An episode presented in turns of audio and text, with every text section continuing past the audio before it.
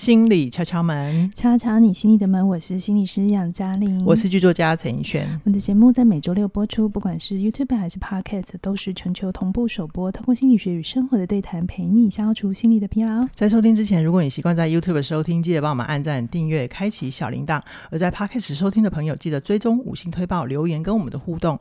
你的任何小小的行动，都能让更多人听见我们、看见我们，这就是对我们制作节目最好的鼓励啦。嗯，嘉玲老师。这星期是母亲节，对，我们先祝全天下的母妈妈们母亲节快乐。快乐好，所以，我们今天要来聊聊现代母亲的困扰，就是该怎么面对孩子的负面情绪。好，虽然我们对着妈妈讲，但我觉得爸爸也要一起听。是，哦，就是母亲节只是一个标定的的节日，我们一起感谢妈妈。但是教养这件事情是爸爸妈妈，甚至是。阿公阿妈最好都一起来，全家人。嗯，好，那我就先从一个我听过的故事来切入哈。有一位朋友啊，她是职业妇女，然后她生了两兄弟，哥哥十岁，比较敏感，那弟弟呢，他呃只有四岁。然后他就是比较乐天啊，嗯、就是每天嘻嘻哈哈的吃吃喝喝这样子。嗯，但是哥哥在弟弟出生之后，常常就就觉得妈妈只有疼弟弟，对自己不公平。然后他常常跟妈妈讲的话就是：“你现在当我妈哦，嗯、你就是不公平，你就是偏心，你就是疼弟弟。”好，那因为妈妈每天每天听他就觉得很烦，嗯，就是。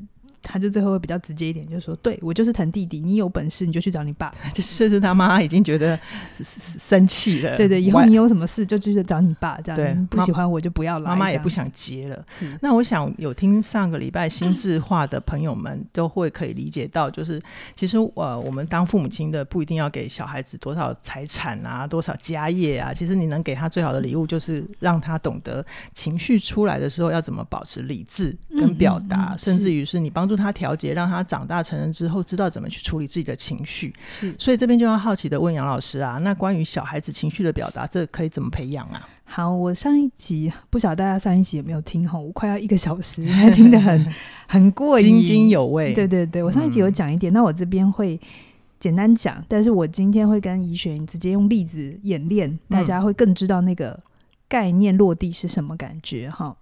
比如说。啊，比如说像我有个侄女嘛，她我们都叫她蹦蹦这样子。嗯、那她妈妈蛮常做一件事情，就是在她有任何不舒服的状态底下，比如说尿布了，时时，甚至她有的时候在学如厕，就大概两岁半、三岁之后就要开始学。你说坐上马桶对不对？就是不要包尿布了，然后去。嗯、那有的时候是不是有时候小朋友可能控制还没那么好，他就会不小心尿下去，对，对不对？对。那这个时候。早期的家人家教养，比如说我就会被骂嘛，有有有害，有害，就是想要喝止他不要这么做，但这么样做不是一个好方法。我会希望现在的父母亲好，或现在在听阿公阿妈，我们世界改变了，进步了，我们用一个比较简单，可是效果又更好的方法。好，就是在孩子有任何反应，就是不如预期的时候。第一时间先表示，比如说，所以你就会常常说：“哦，你尿在裤子上了，好，嗯、你你有你憋不住，嗯、对不对？”你先、嗯、有的时候会帮他可能标示一点情绪，就是你怕爸爸妈妈骂你嘛，嗯嗯，那可能小孩可能会点点头，可能也没有什么反应也没关系。但这个时候不是要去吓他，对不是去恐吓他，把他的用恐吓压掉另一个情绪，嗯、他就只是去标示：“哦，你控制不住。”有的时候会有一点点小丢脸。是，或者是有一个小害怕，好，嗯、然后标示完之后呢，调节他，就是好，没关系，我们下一次，下一次做到就好，嗯、或是帮他去找出说，哦，我看到这一次你是距离小马桶三步 才忍不住，嗯嗯嗯，就是有靠近，很棒啊，有进步，对对。对好，那这就是尽可能的帮他标示出来，辨认情绪，然后再告诉他下一次怎么反应。这整个过程就是你可以给孩子最好的爱。嗯，我这么直白的讲，好哦、就是把它标示出来，辨识，然后去告诉他。但这个过程里，你要是那个好的课题，嗯哼，你的品质会决定你孩子的自我发展的状态。所以有一些，我早年在儿童医院。嗯，就是儿童心智科互动的时候，我会看到有一些父母亲，我觉得比较辛苦，就是他会一直把孩子的问题一直当成是孩子的问题哦，就是那他他就是魔鬼出身的，或者是嗯嗯嗯或者就是他就是故意要来干嘛的，他就天生来气我的。那我这里都会读到一个东西，叫做这个父母亲是没有心智能力，就心智能力是相对没有训练到的，然后所以他无法去理解孩子的状态。OK。他只能去外化他，嗯嗯，好，外化上一集也有讲，是、嗯、好。那杨老师啊，刚刚我们讲的是就是三岁前蹦蹦的例子可以这样做，可是我们刚刚讲的那个朋友的例子，他大儿子已经十岁了，怎么办呢、啊？这五有一不？五啊五啊五有一，来来来共，还是一样的。当然就是做法要随着他越来越大，不不不能一模一样嘛。你对青少年讲说哦，你裤子湿湿的，嗯，嗯他应该会觉得不想理你，青少年会白眼你。好，但是。诀窍是一样的，嗯，核心重点一样，好，可是就是流程或做法会有点小不同，哎，流程是一样的，但就是说法会有点小不同，哈，就是一样是辨识，然后培养、陪伴、陪伴他，然后他在辨识的时候，你在给回馈的时候，你要比他给的情绪再少一点点就好，哦，要少一点点哦，就，就是因为孩子比较大之后，他的情绪，如果你养得好的话，他会越来越复杂嘛，对啊，他不会只有开心不开心哦。生气跟难过嘛，他会开始可能有各种些微细小的、哦、情绪变，那这是养得好的孩子，好不好？哦、好。那我们做家长的就要能够去把它辨识出来，嗯，然后，所以，所以如果你现在辨识不出来，麻烦你不要去一直弄你的小孩，你要先去弄你自己，哦、你要先把自己弄好。可是，可是杨老师，我不懂哎，为什么要比小孩的情绪少一点点啊？嗯、好，那我们来讲。嗯，完全没有是最可怕的嘛。上一集有讲嘛，冰箱妈妈。对对，那好，我们来讲情绪太多，嗯，甚至一模一样会有什么问题？好，有一种教养也很可怕，就是小孩子跟大人的情绪是一样的。嗯、叫他小孩哭的时候，你们应该有看过有些戏，那个妈妈或爸爸就是因为自己人生也遇到很大的挫折，小孩哭的时候，他跟着一样大哭，对，他突然也崩溃了，然后哭的比小孩还惨。嗯，然后小孩就瞬间不哭了。对对对对对对对对，然后他就一夜长大，某种程度是、嗯、好。那为什么不能比小孩的情绪强烈，甚至连一样都很危险的原因是，当你这样大，因为小孩心智能力还没长好，他的内外可能还没清楚的时候，而且如果他还很小的时候，你这样的反应，他会让我让他以为他的情绪会传染出去给你。哦，他内在还有一点全能自恋的状态。嗯。我我讲的太难了，是不是？也不完全，就是总而言之，就是他会以为是这么伤心是我害的。对对对对对对，比较是这个样子。嗯，他会以为那个情绪会传染出去，嗯，然后会有一种错觉，是我哭，我会让另外一个人跟我一样痛苦。哦，确实有一些贴心的孩子就会制止这样的行为了。那这个时候他会被大人吓到嘛？吓到之后会有两个状况，就是哭得更惨。哎，对。啊，那他就会更调节不了他自己的情绪对。那另外一种是你刚才讲，他就瞬间不哭嘛。对对，因为他会很害怕说，如果他动个念头，他他有什么反应，对方就会被他毁掉。嗯、那因为他现在还很需要对方啊，他还需要对方养他，嗯、他是天，他是地啊，爸妈是天是地。对啊。他就不能这么做啊，他有生存的压力的时候，他是不是就只好情绪关掉？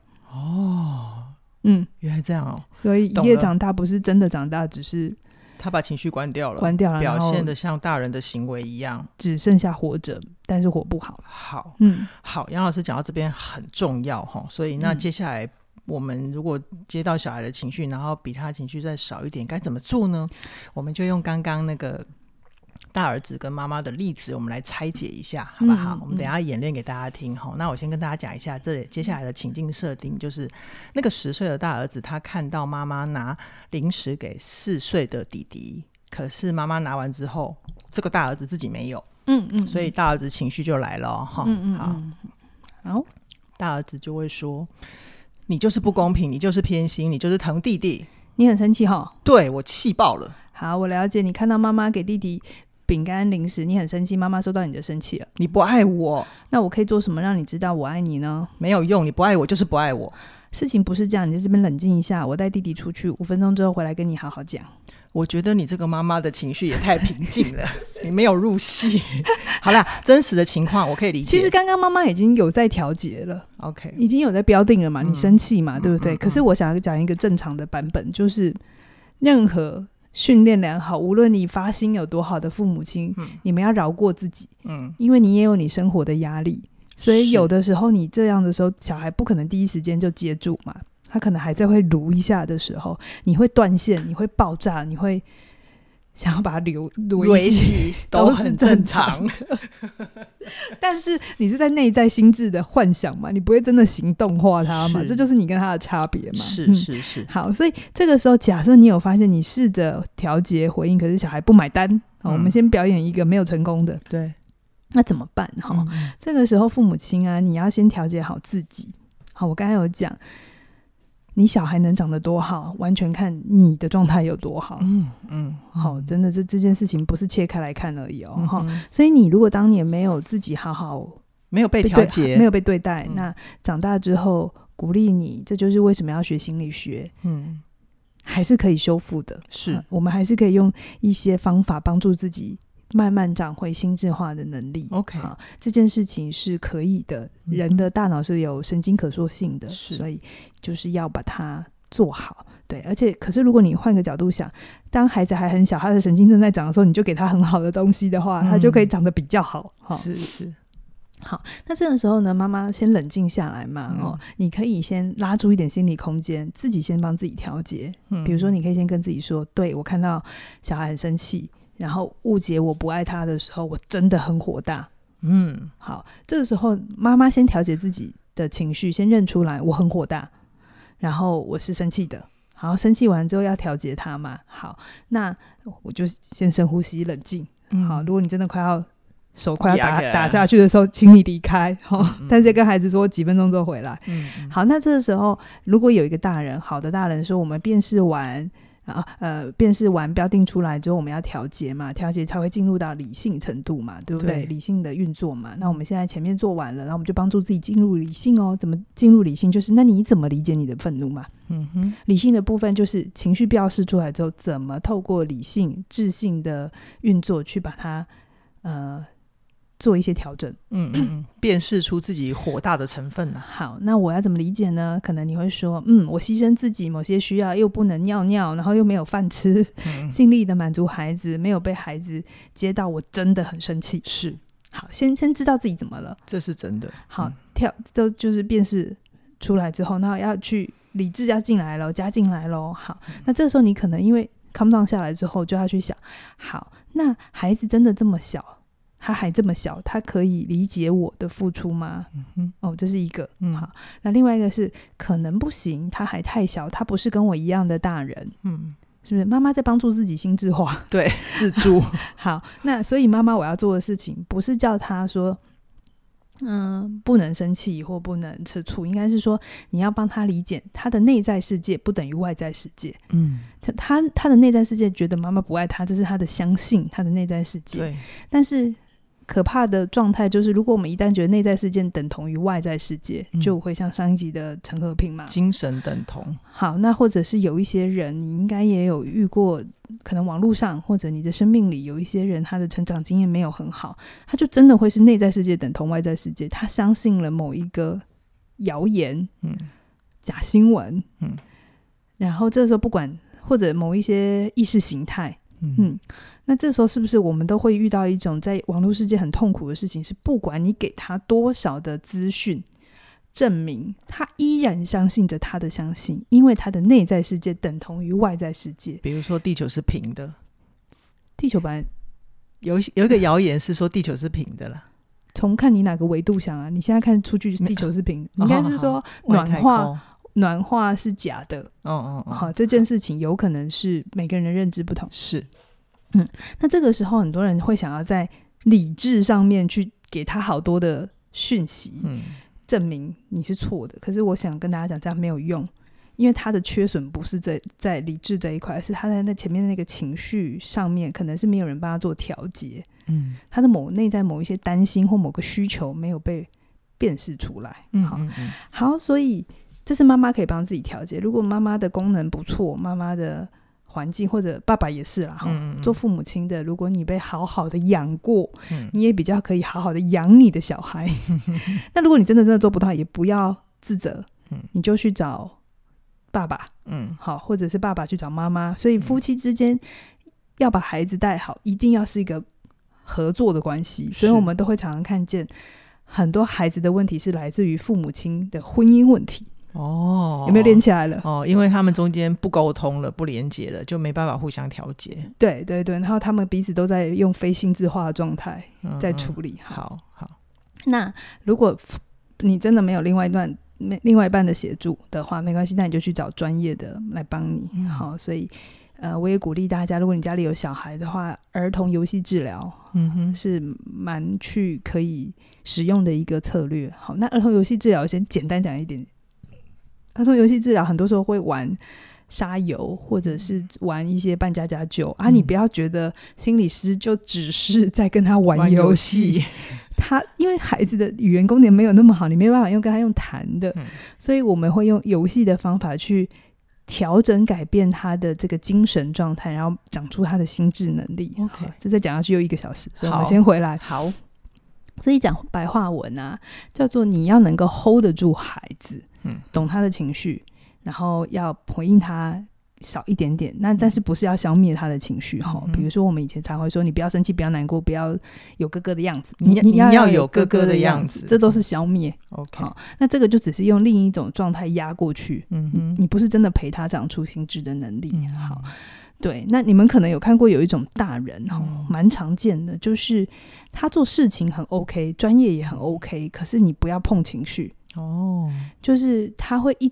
处理到情绪回家或者工作有冲突的时候，他会宕机。嗯，有些人会直接宕机，没办法处理；有些人会爆炸。嗯嗯。好，那这都可能可以合理的推论，他的过去成长的过程里，在关于情绪情绪辨识跟调节这一块，他不知道发生什么事了，嗯嗯，然后被关掉了。也就是刚刚我们讲的那个十岁的哥哥，他如果一直都没有被调节的话，他就有可能长成这样的大人。有可能啊，因为我们还是会叫他上学嘛，还是会给他很多专业啊，然后他又会有一些外部的心智能力。小的时候是家里啊，但是我们一终其一生，学校也会教我们一些，是师长也会，所以好的师长也很重要。然后我们出社会之后会有同事、主管，嗯，好，或我们就是别人的主管。哎，某种程度主管你也要演一些，也知道一些调节心智的能力哦，哈，嗯嗯，这也是现代企业管理 HR 会要去。帮忙的地方，好哦。所以这一个东西，它是全人、全人的全人教育。就是整辈子都有关系的事情。好哦，嗯、好。那我们如果讲回刚刚前面的例子，就是那个妈妈带的四岁的弟弟出去，他他自己也帮自己调节，冷静了五分钟之后，他要怎么回来面对这个十岁的儿子呢？可以怎么帮这个十岁的儿子调节呢？好，你要先自己调好哦，自己先 calm down 下来哦，你才能去调节另外一个。你没有办法在你很高的时候调节另外一个，不要这样想。好。好好，那你这个时候可以就是妈妈，如果你是妈妈，你要回来的时候，先观察孩子的肢体反应，这是我给大家的一个小撇步啦。嗯，因为你直接去讲他的情绪，其实有时候孩子他也还小，他也听得懵懵懂懂的。对对对对，你跟他讲道理更是不可能哦。所以有一个比较简单的方法，叫做回到生理状态。好，这也是最原始的状态。你先观察他的肢体反应，然后先描述他的身体状态开始。好，比如说可以这样讲，就是宝贝，妈妈看到你抱着膝盖，把自己缩起来，好小好小，你心里也是这样的感觉吗？觉得没有被妈妈看见，被妈妈爱，自己就变得好小哦。我不知道，我不喜欢妈妈照顾弟弟，我喜欢妈妈对我笑。OK，妈妈知道你觉得弟弟很小，然后你不喜欢他，因为他常常不受控，乱跑又玩坏你的玩具。对，妈妈需要花很多力气照顾他，这个时候你就会觉得自己是被忽略的，然后你会很不喜欢这种感觉。对，这样好像没有被关心到，是吗？对，就是这样。我不喜欢你照顾弟弟的时候忘了我。哦，原来这是你心里的感觉哦。你心里感觉妈妈照顾弟弟等于完全忘记你。哦，那你想要听妈妈心里的感觉吗？你心里也有感觉吗？你的感觉跟我不一样吗？当然不一样啊。妈妈不是你，所以没有办法完全知道你在想什么，所以我们才会像现在这样子要讲一讲话啊。哦，你要说出你怎么了，妈妈也告诉你怎么了，这样子妈妈才能比较知道给你你要的东西。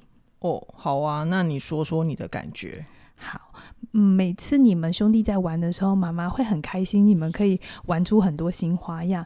但是因为你跟弟弟年纪不一样，你的力气比较大，弟弟才刚满四岁，所以他比较不知道怎么控制力道，怎么跟别人玩才能好好玩。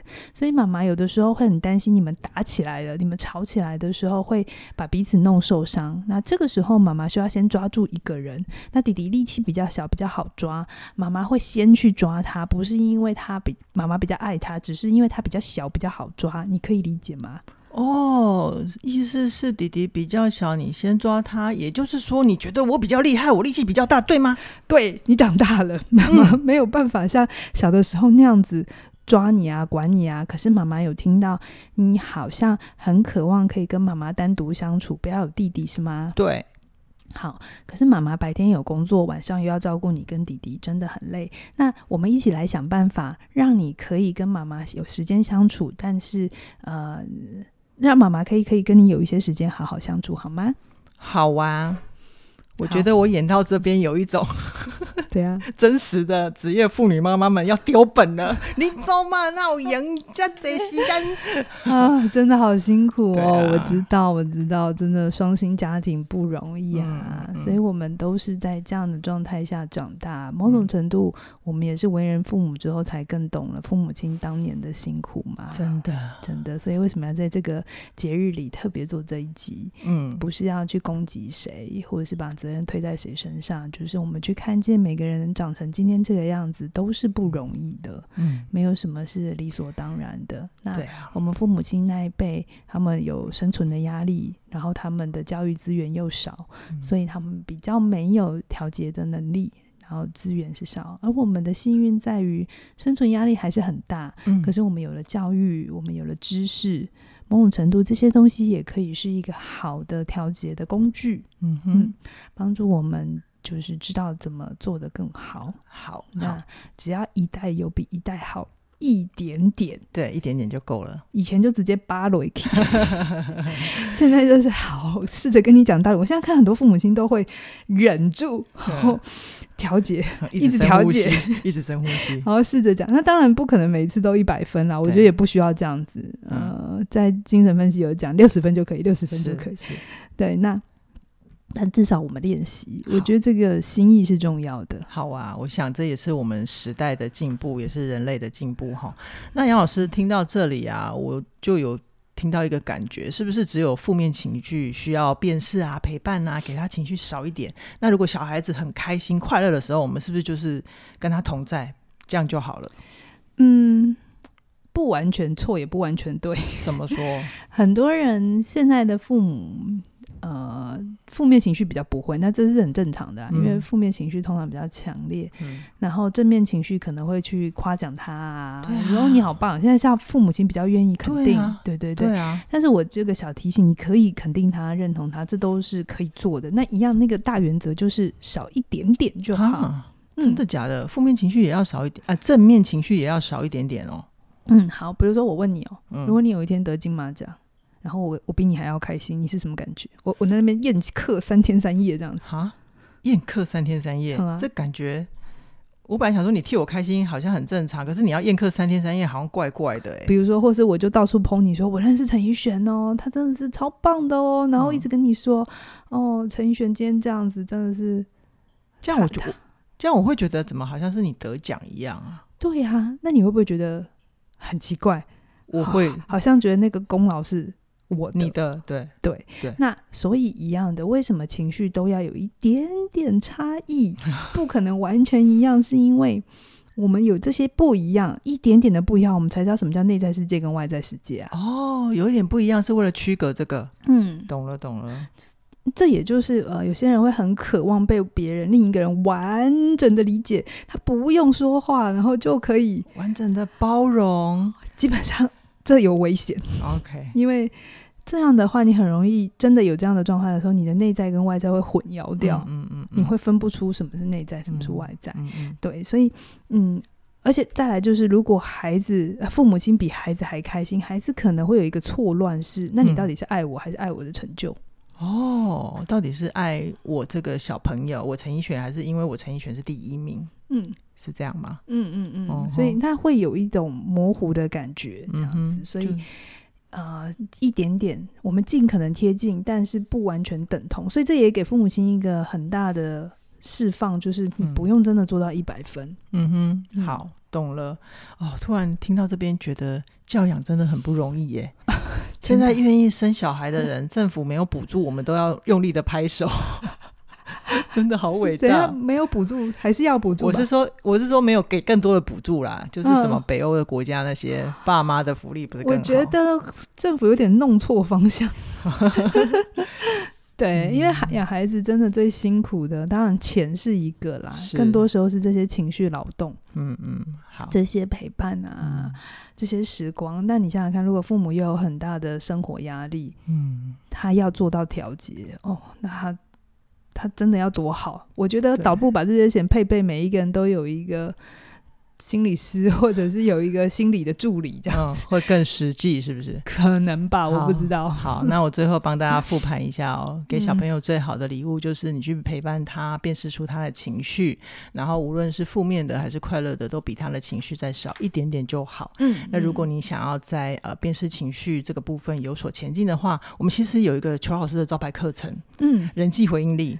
但是他们报报不到了吧？我觉得他们应该报不到了。那就是二零二四年，记得早点行动。对 对、嗯嗯。那在现阶段呢，我们其实，在起点线上学院也有好好在一起啊，提升你的心理免疫力啊，好好说再见，或者是与人连接的三个秘密，它都可以做到情绪的调节，对吗？嗯嗯嗯嗯，嗯，嗯。好，那相关的课程资讯，我们都会在影片说明栏里就有。那我们期待更多的朋友跟我们一起。进一起学习，一起前进，然后给小朋友们更好的环境哦。是，今天先跟大家聊到这边，期待下星期推出更精彩的内容。拜拜。拜拜。